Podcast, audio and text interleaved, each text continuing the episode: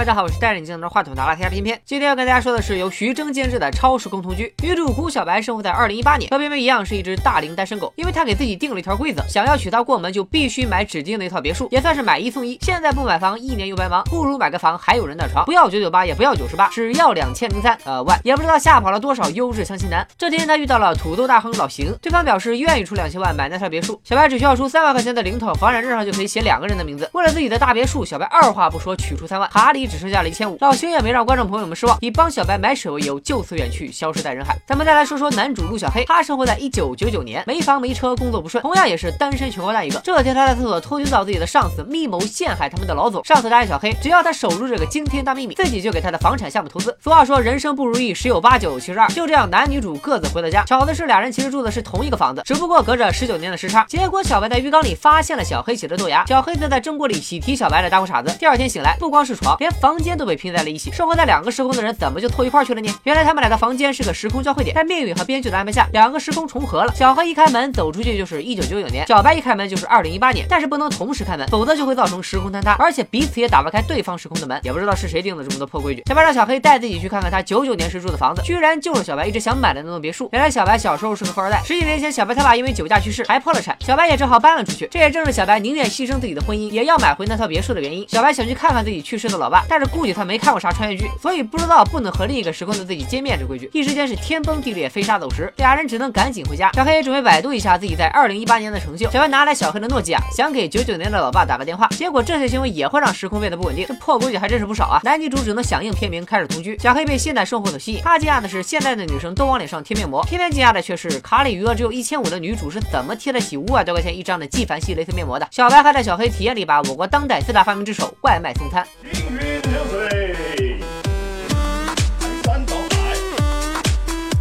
哎呦我去，你家地有点不平啊！不好意思，我可不可以借你们卫生间用一下？你快快去！不可以。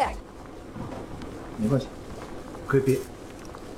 眼看进度条都快过一半了，俩人终于想到可以去九九年买彩票大赚一笔。我觉得他们的想法还是太保守。要是我的话，肯定去浙江杭州找一个姓马的小个子，投资他即将成立的那家叫阿里巴巴的公司。随着小白和小黑的感情慢慢升温，兑奖的日子也终于来了。他们果然中了头奖，结果又一个天旋地转，彩票上的数字居然消失了。看来历史是无法被更改的。就在俩人因为这件事大吵一架的时候，他们发现小黑出现在了大屏幕上。原来他在二零一八年真的成了地产大亨，还改名叫做陆十亿。这是影射了某潘姓地产大亨吗？导演，你还想不想拍续集了？明知道和过去的自己。见面会造成时空混乱，小黑还是任性的要去会会陆十一。果不其然，房子发生坍塌，碎片掉下来划伤了小黑。陆十一的手上立马多了一道疤。等等，不是说不能改变历史的吗？陆十一脑袋里还出现了很多和小白的回忆，他瞬间就 get 到发生了什么。因为致使男女主时空重叠的就是这个陆十一。原来他想要穿越到十九年后，也就是二零一八年。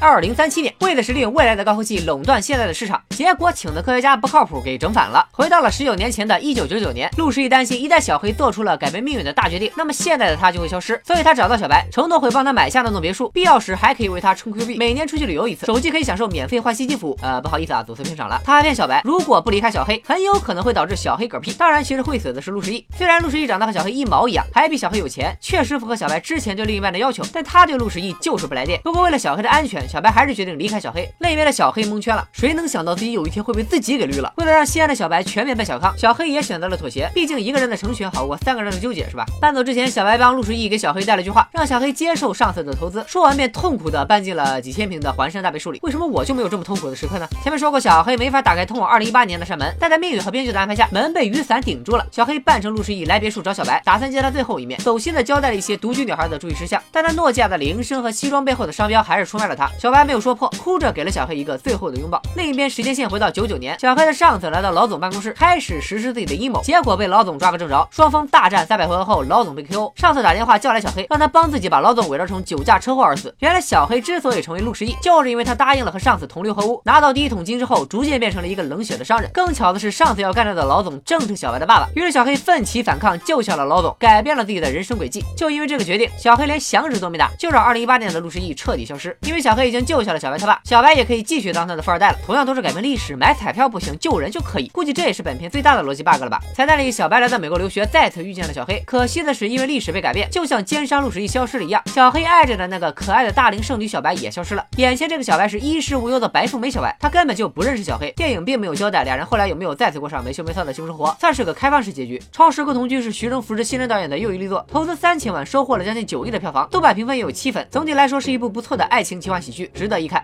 拜了个拜。